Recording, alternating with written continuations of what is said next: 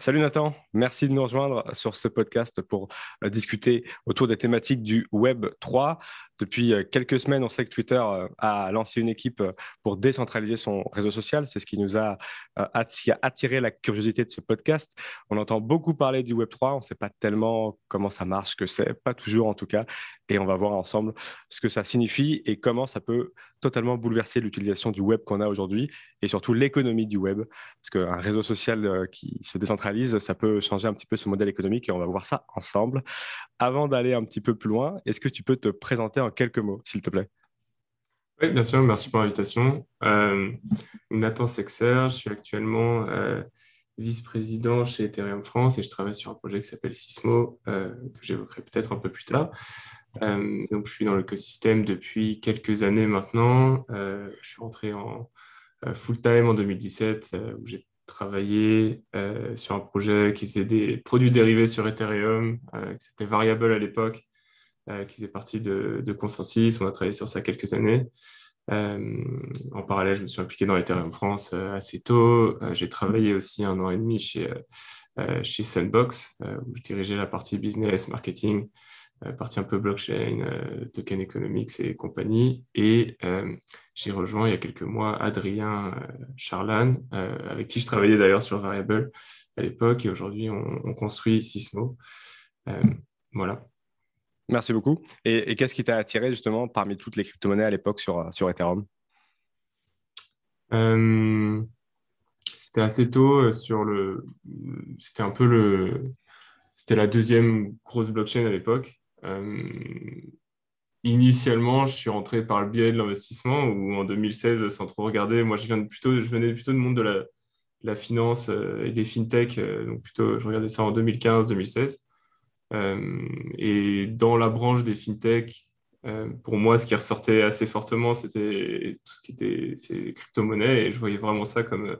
J'ai assez vite vu que, c'était le, futur de la fintech. Euh, et pourquoi Ethereum euh, Parce qu'il y avait déjà une, émulsion assez forte euh, des développeurs notamment. et bah, je suis entré à travers, dans le secteur à travers Consensus notamment, qui était très pro Ethereum, puisqu'elle a été fondée par, pour ceux qui ne connaissent pas, par le fondateur, un des fondateurs d'Ethereum, qui s'appelle Joseph Lubin. et donc, on était, qui a développé pas mal de briques d'infrastructures, de, d'Ethereum comme, euh, comme Infura, comme Metamask, comme beaucoup de services qui, qui existent encore aujourd'hui. Donc, euh, j'ai été très vite plongé dans le bain Ethereum. OK. Et justement, ce qui incarne en grande partie le Web3, en tout cas dans l'inconscient collectif, c'est Ethereum. Est-ce que tu pourrais définir le Web3 et nous dire pourquoi c'est Ethereum qui l'incarnerait le plus? Oui. Est-ce que je vais peut-être revenir sur, euh, avant le Web 3, un peu ce que c'est le Web 1 et Web 2 très rapidement. Carrément. Euh, et je vais aussi parler d'une une définition qui a été euh, reprise un peu par. il y, a eu beaucoup de discussions autour de la définition même du Web 3 récemment. Et parce qu'il y a eu un, besoin, en fait, on avait du mal à définir ce qu'était le Web 3. et on parlait avant du, du, Web 1 qui était juste la partie read-only, donc euh, la partie des blogs, des sites vitrines un peu. Donc ça, c'était c'était euh, pré-dotcom bubble quoi. Euh, ensuite, il y a la partie Web 2, donc tous les services qu'on utilise aujourd'hui, les, les, GAFA. donc là, on parle de lecture et d'écriture, donc read and write. et c'est des plateformes comme YouTube, Instagram, avec du, contenu généré par les utilisateurs, monétisé par ces grandes plateformes. Et Web3, c'est read, write, mais il y a la partie d'ownership, donc c'est read, write et own. Euh, c'est-à-dire qu'on va posséder le contenu qu'on va émettre dans ces plateformes. Euh, c'est-à-dire qu'on va posséder nos, va posséder nos données, on va posséder nos actifs réellement. Euh, et donc, c'est vraiment la grosse, la grosse différence avec les, les web d'avant, c'est qu'on va vraiment être en possession de, de ce qu'on crée et de ce qu'on a. Et en, quoi c'est mieux justement de garder ces données? Qu'est-ce que, En quoi c'est plus bénéfique? Sur ces données-là, on va être maître de ce qu'on en fait euh, pour des raisons euh, évidentes de privacy, par exemple. Quand on donne nos données à Facebook ou YouTube, on ne sait pas trop ce qu'ils en font. Euh, on n'est aussi pas maître de rester en possession de ces données-là. Si demain, ils, nous coupent les accès, on ne peut rien y faire sur Facebook ou sur YouTube. sur Ethereum, on utilise la blockchain Ethereum et par définition censorship résistante. Donc, on ne peut pas nous interdire d'utiliser le réseau. Euh, donc, en fait, rester en possession de ces données de ces, euh, et de, de ces comptes, en fait, ça nous permet d'utiliser le service à notre, à notre guise et, et pas de laisser euh, des services tiers utiliser notre donnée contre notre gré. Et ça voudrait dire que hum, c'est un, site qui tourne, si j'essaie de vulgariser pour euh, comprendre un petit peu, qui tourne du coup sur euh, la blockchain Ethereum. Est-ce que c'est les nœuds Ethereum du coup qui font que c'est décentralisé ou est-ce que des gens du réseau social en question pourraient aussi télécharger quelque chose de tierce pour euh, décentraliser le réseau? Comment ça fonctionnerait sur un réseau social ou un site web d'ailleurs? Bah, Sur les réseaux décentralisés comme Ethereum, on n'a pas d'entité centrale qui, traquent, qui attestent, qui font fonctionner le service, euh, mais c'est plutôt un fonctionnement donc, pair à pair euh, avec un réseau de, euh, validateurs et des mécanismes de consensus pour faire en sorte que tout le monde se mette d'accord. on a aussi des participants qui ont un intérêt à faire fonctionner le réseau, à travers ces mécanismes de, enfin, des mécanismes d'incitation économique, donc les, les, les tokens en l'occurrence. Euh, et, euh, et, donc, euh, il y a même des incitations à ce que tout le monde développe des choses, des, produits, des applications au-dessus de ce service-là. Et tout le monde a un intérêt à faire ce que ça marche. Et alors, comment, pour rentrer dans le, dans le, vif du sujet économique, comment un réseau social comme Twitter, qui, du coup, on le disait en introduction, profite de ces données-là pour les revendre et comme on dit, si c'est gratuit, c'est que vous êtes le produit. Comment on peut réinventer un modèle économique d'un média, enfin oui, d'un média, mais là, d'un réseau social centralisé, version décentralisée pour Twitter qui veut merge vers cette solution-là? Ou comment un autre réseau social, on sait par exemple que AV travaille sur ces sujets-là, pourrait se rémunérer, pourrait rémunérer l'équipe, les infrastructures ou ce genre de choses? Ça paraît un peu complexe à comprendre à un premier, premier abord si c'est décentralisé du coup. Euh, bah, je vais peut-être essayer de décortiquer un peu le sujet. Euh, je pense que quand on parle de, réseau social, enfin de réseau social décentralisé, euh, on pense, en tout cas, mon avis, c'est qu'il ne va pas y avoir de réseau social purement décentralisé. Ce qui va se passer, c'est que ces Twitter ou AV vont développer des protocoles de réseau social qui vont permettre à des couches applicatives, à des services de se développer sur ces protocoles il y a plusieurs approches à ça. Donc, euh, tu as mentionné euh, Twitter qui travaille sur Blue Sky ou le protocole AV. Euh, ils vont mettre à disposition des protocoles que d'autres services vont utiliser. En l'occurrence, je pense que Twitter développe Blue Sky et Twitter sera la couche applicative au-dessus Blue Sky qui donnera des services, qui mettra à disposition des services qu'ils monétiseront selon leurs règles.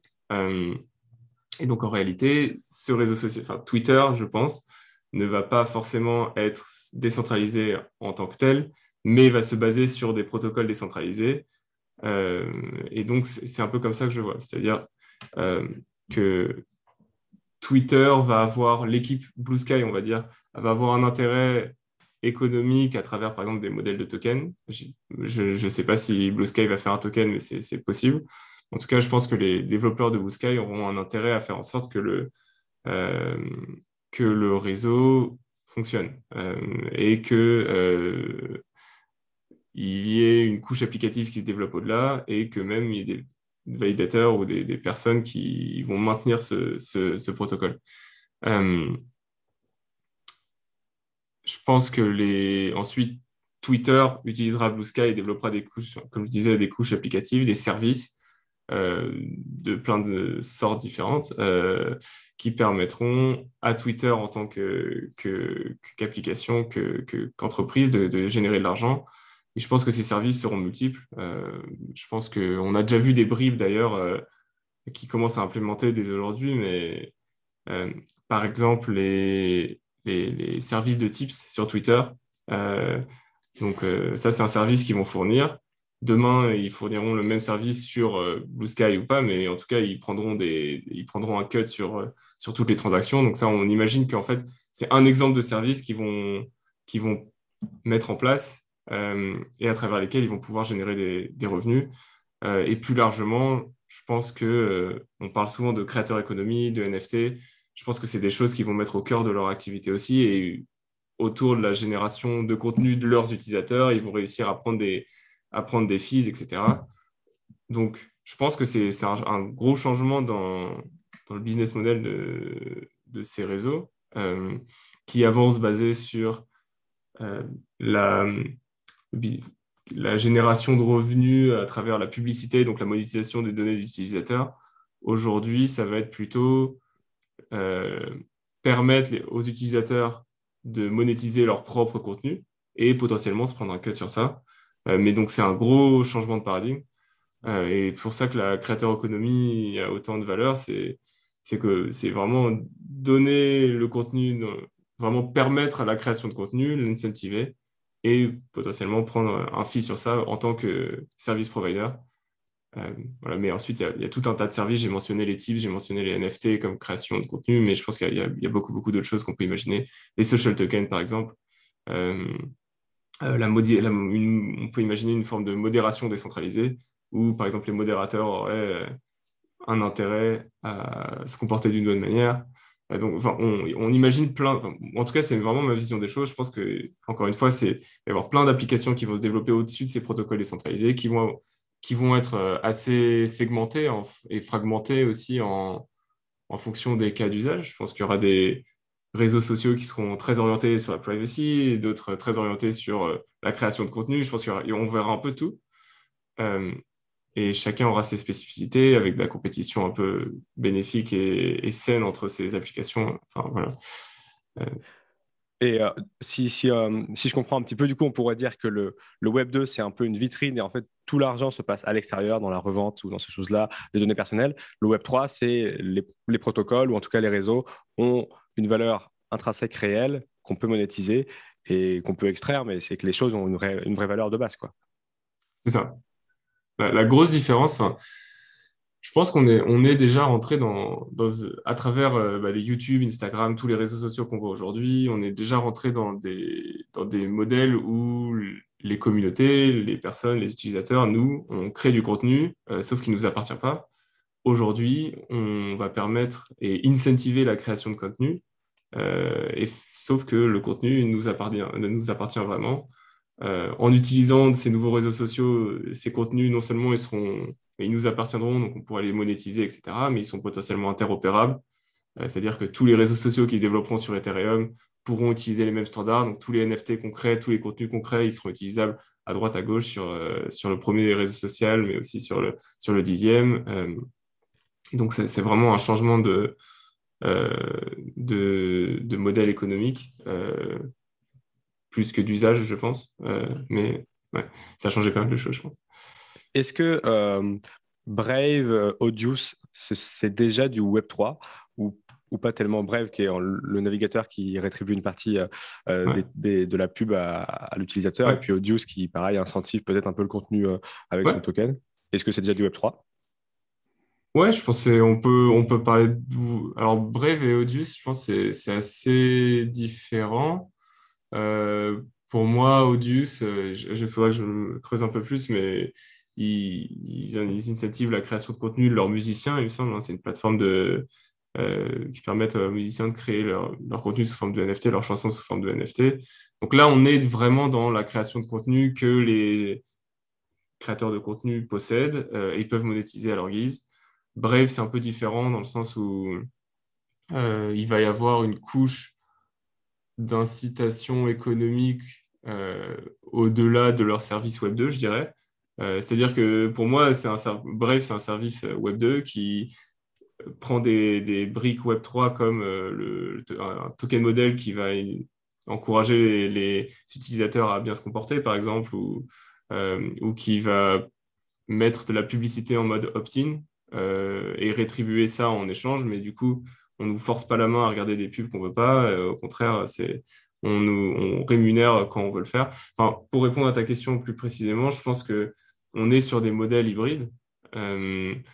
ou dans le cas de Brave, pour moi, c'est une plateforme Web 2 qui utilise des aspects intéressants de, du Web 3. et je pense que d'ailleurs, beaucoup des plateformes qu'on voit aujourd'hui sont sur ce modèle-là. Je peux parler d'OpenSea, par exemple, qui est une plateforme euh, Web 2 qui utilise des briques Web 3, c'est-à-dire qu'on va se connecter avec son wallet. D'ailleurs, sur la partie Ethereum login, sign in with Ethereum et tout, c'est super intéressant.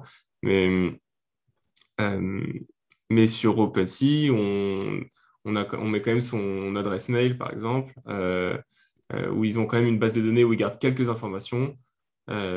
et pourtant, il y a des briques Web3 très, très fortes. On peut vendre ses NFT, acheter des NFT, etc.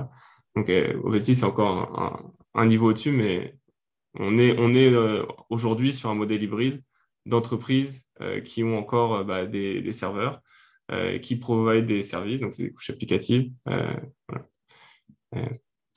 Et dans, dans, un monde, dans un monde Web3, pour essayer de, de, briser des fantasmes ou peut-être d'en créer. Est-ce que euh, Amazon, par exemple, existerait toujours? Est-ce que euh, on a vu donc les réseaux sociaux, Facebook en tout cas, ou Twitter n'existeraient peut-être pas dans leur forme actuelle parce que ça serait plus rentable d'être sur des réseaux sociaux décentralisés.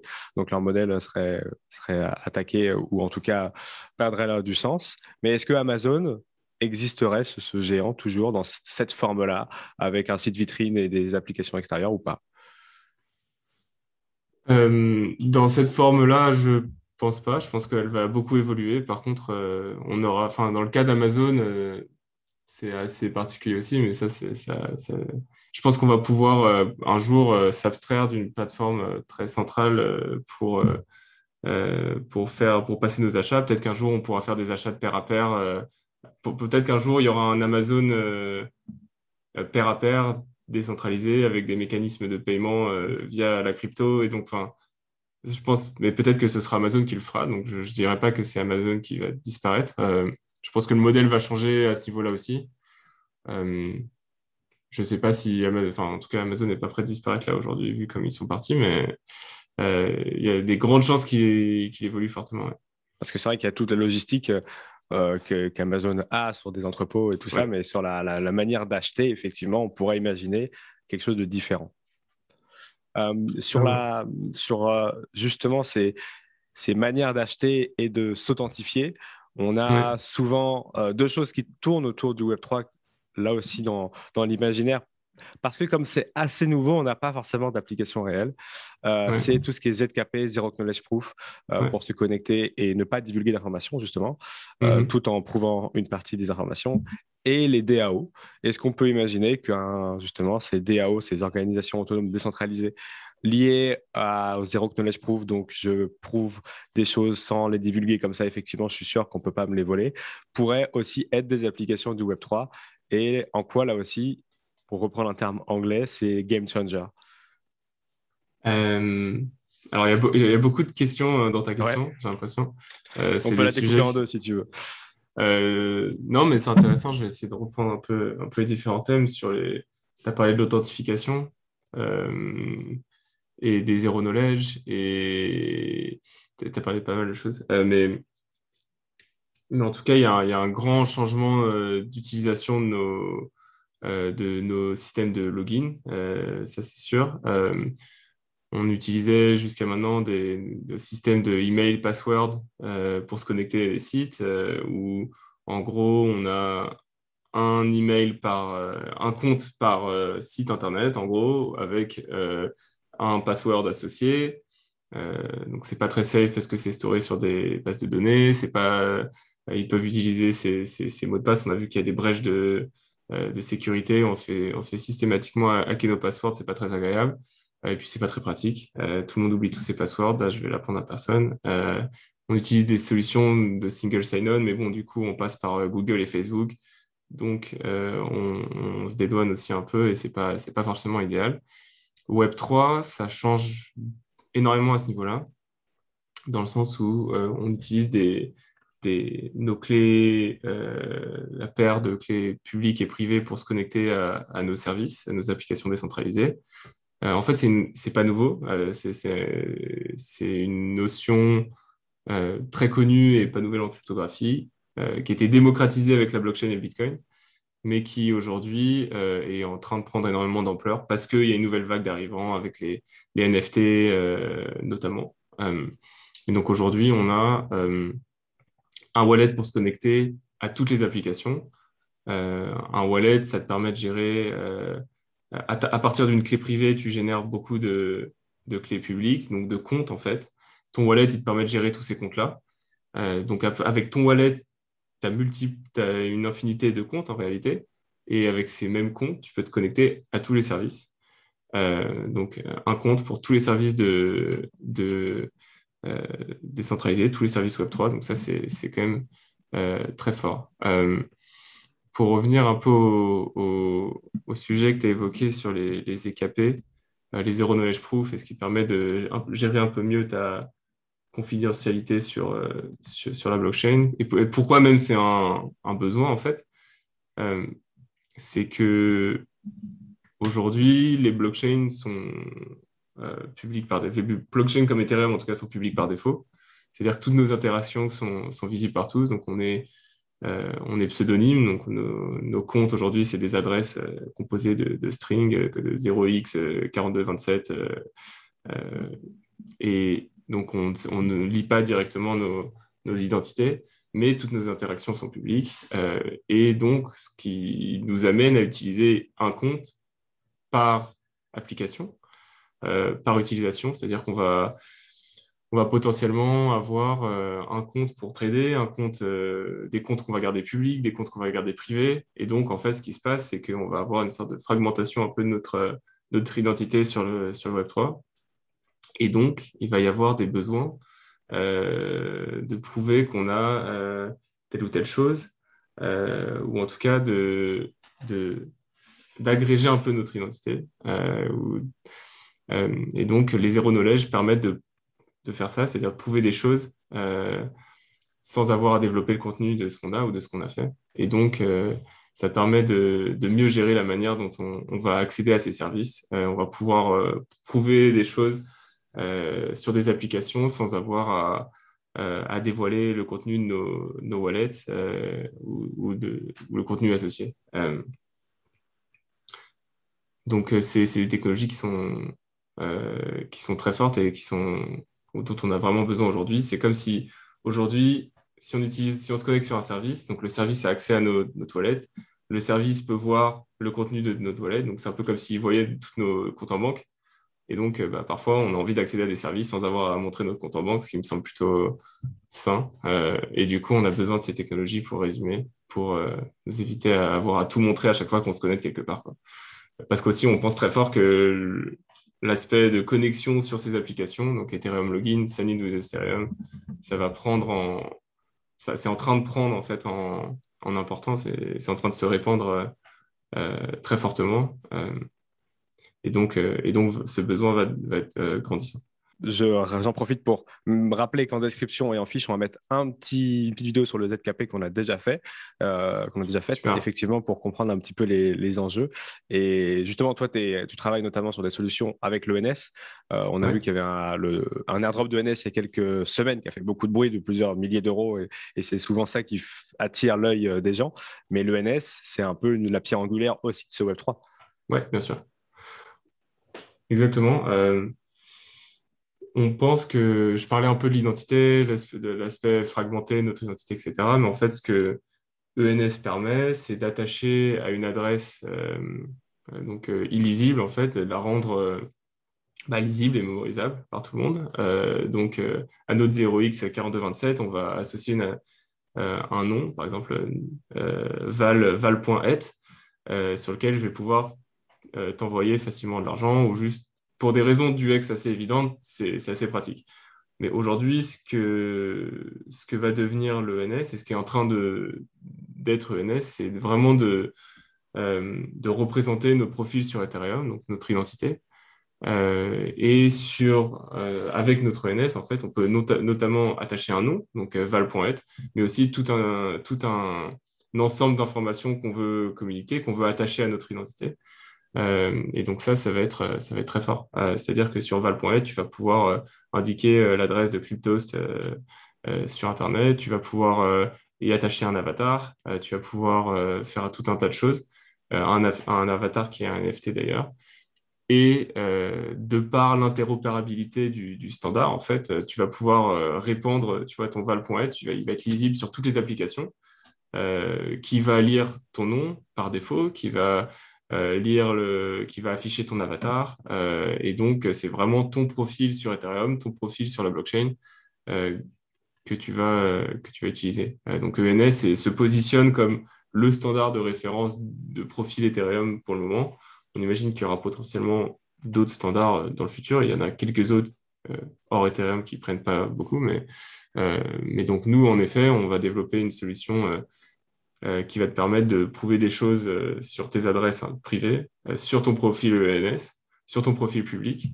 Donc, j'imagine que ton val.net, tu vas le mettre sur ton Twitter tu vas, vouloir prouver des choses que tu as faites ou que tu détiens, par exemple, sur Twitter, sans avoir à dévoiler le contenu de tes adresses privées, ni encore moins leur location, leur, endroit, je veux dire.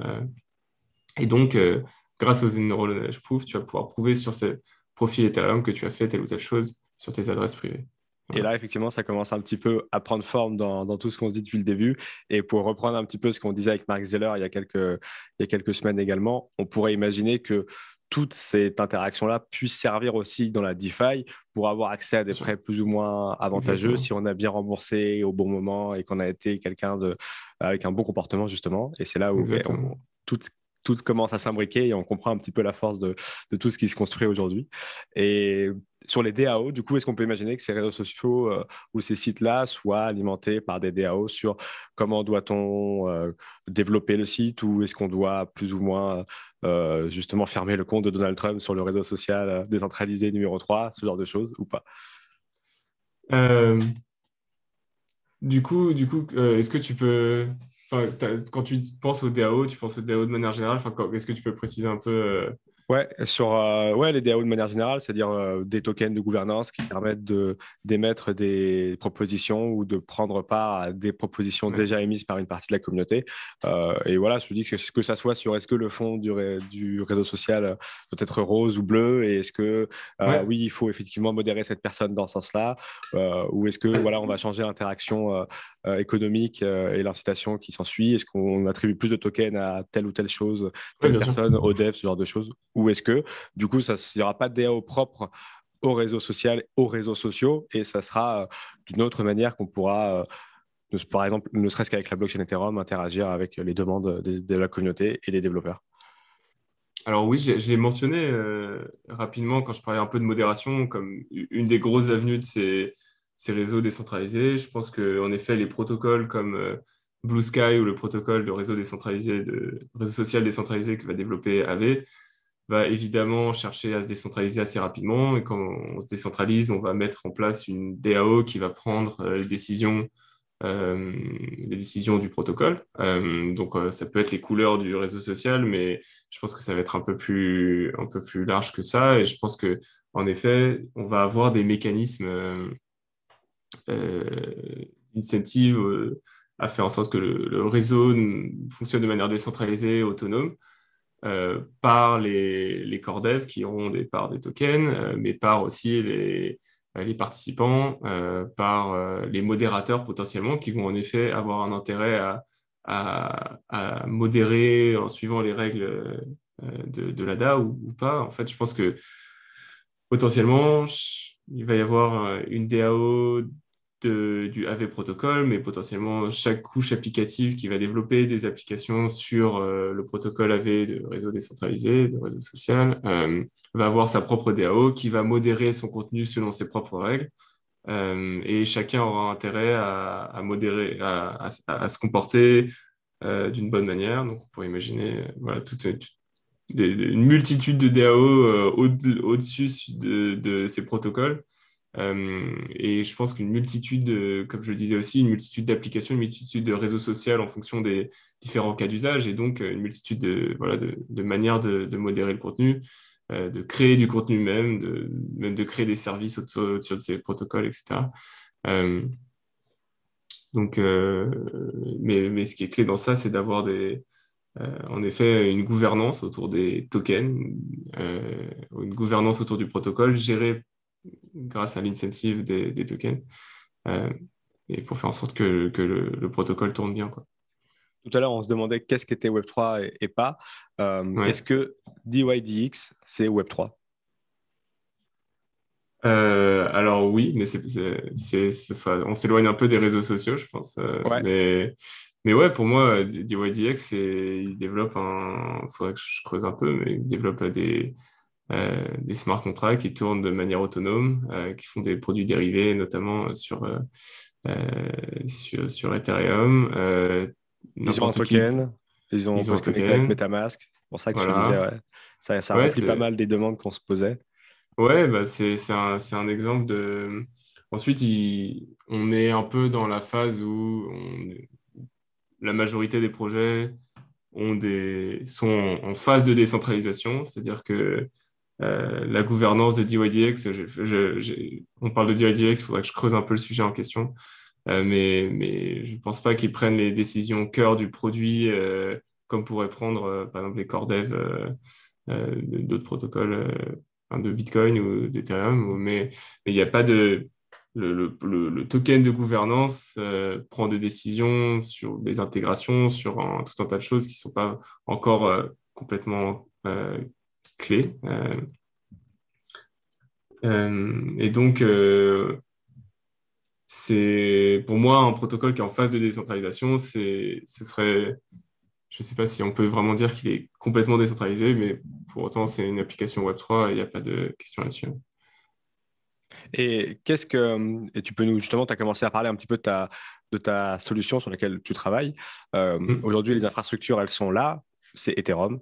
Euh, qu'est-ce qui, euh, où est-ce qu'on en est? Quel est l'état des lieux de ce Web 3 Est-ce qu'il y a des choses très concrètes qui vont bientôt sortir? Parce que par exemple, on sait que Stani, toutes les semaines, tous les mois, nous dit ah, de toute façon, ça va arriver, alors on en avance bien dessus et ça, ça, ça, ça, ça prend un peu son temps.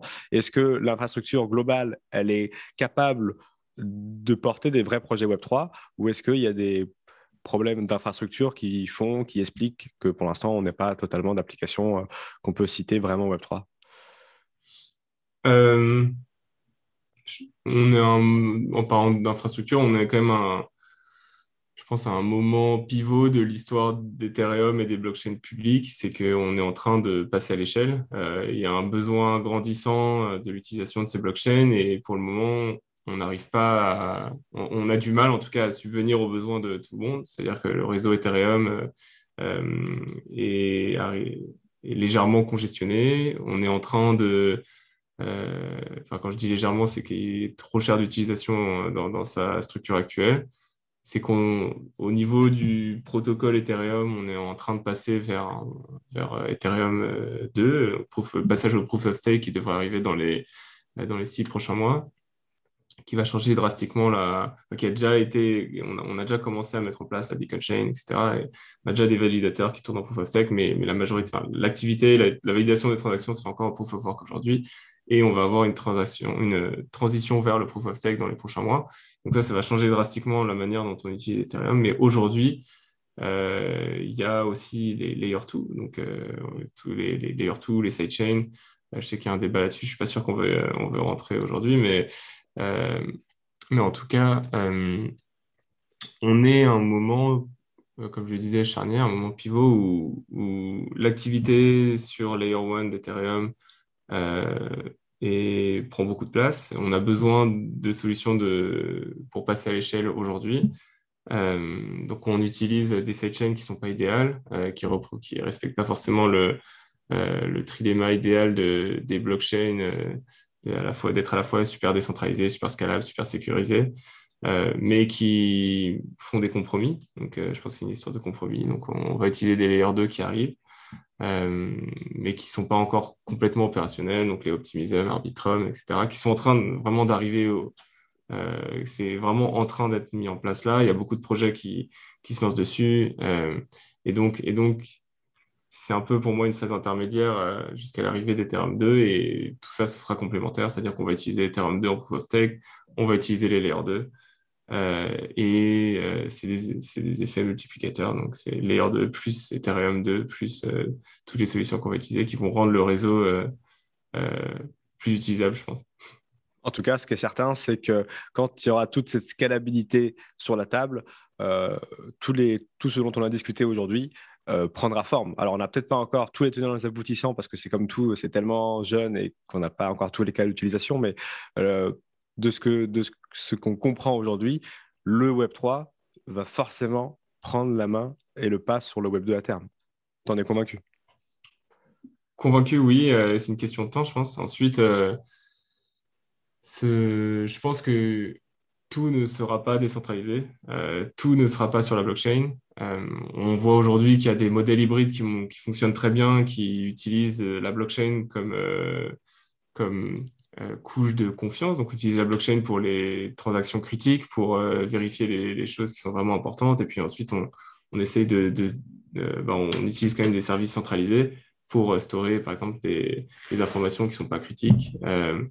Donc ça, c'est un modèle décentralisé qui marche aujourd'hui, mais je pense vers lequel on va, on va tendre de plus en plus. Euh, je pense que euh, il y a quelques années, on parlait beaucoup de, décentralisation pour, tous les services, pour toute l'infrastructure, pour tout. Euh, je pense qu'on s'en éloigne et c'est très bien. Je pense que la blockchain ne doit pas être utilisée pour tout. Je pense que Ethereum, même la Layer 1 Ethereum doit être utilisée comme layer de, de confiance qu'on va, qu'on va request que quand on en a besoin. Euh, et on va utiliser des services qui sont plus adaptés pour, euh, pour faire tout un enfin pour faire la, en fait peut-être la majorité de notre activité. On va utiliser les roll-up, on va utiliser des, solutions de scalabilité. Euh, donc, je pense que pour revenir à ta question, je pense qu'on va utiliser la blockchain, l'infrastructure de la blockchain et Ethereum en particulier comme, comme, comme infrastructure pour énormément de services, pour énormément de, choses. Je ne sais pas si on utilisera, enfin, je pense qu'on n'utilisera pas Ethereum pour absolument tout sur la planète. Euh, euh, mais en tout cas, beaucoup de, beaucoup plus de services vont en effet adopter ces mêmes standards. on va transitionner, on est en train de transitionner doucement vers en effet un changement de paradigme et donc le Web 3 qui prend de plus en plus de place. Je ne sais pas s'il remplacera ad vitam aeternam euh, le Web 2. Est-ce que, le euh, web, est-ce que le Web 1 existe encore aujourd'hui par rapport au Web 2 Non? Même plus, tellement? Bah, c'est, Je pense que c'est à chaque fois c'est des changements de paradigme, c'est-à-dire euh, on parle de Web 2, mais dont le Web 1 fait partie. pour moi, c'est une intégration supplémentaire. Voilà, c'est ça. D'ailleurs, quand on y pense, le Web 1, c'était c'était super décentralisé en fait, parce qu'il y avait plein de petits, il y avait moins ces GAFA, il y avait plein de petits sites, tout le monde faisait son blog, tout le monde faisait son site. Donc en fait, le Web 1 était super décentralisé. Euh, mais, euh, Ça fait peur pour la suite alors. Euh, mais donc je pense que le Web 3 va vivre avec des services centralisés qui auront beaucoup de pouvoir. potentiellement. mais du pouvoir au sein et dans les mains de la communauté avec des tokens pour le coup. Voilà. Euh, il y, aura quand même, il y aura toujours des entités centrales qui font leur euh, Euh, il y aura toujours des gros, des grosses entités centrales qui, qui, font des choses qu'on ne veut pas forcément. Mais, mais en tout cas, en effet, le Web 3, ce sera beaucoup de, protocoles qui seront autonomes, qui seront gérés par des DAO. mais pour que tout soit géré par des DAO, je pense que ça prendra encore un peu de temps. Ouais, c'est clair. en tout cas, ça va être passionnant de, voir ces évolutions qui arrivent et ça sera peut-être la prochaine tendance. On a vu euh, la tendance des NFT, de la DeFi et peut-être que la prochaine grosse tendance, c'est grosse vague, ça sera celle du, Web3 avec tous des protocoles qui pourraient fleurir et euh, avec des tokens euh, ou pas. Merci beaucoup Nathan en tout cas d'être venu décortiquer ce Web3, de nous avoir expliqué un petit peu ce que, ça, ce voulait dire, surtout pour les réseaux sociaux. Merci beaucoup. Oui, merci beaucoup.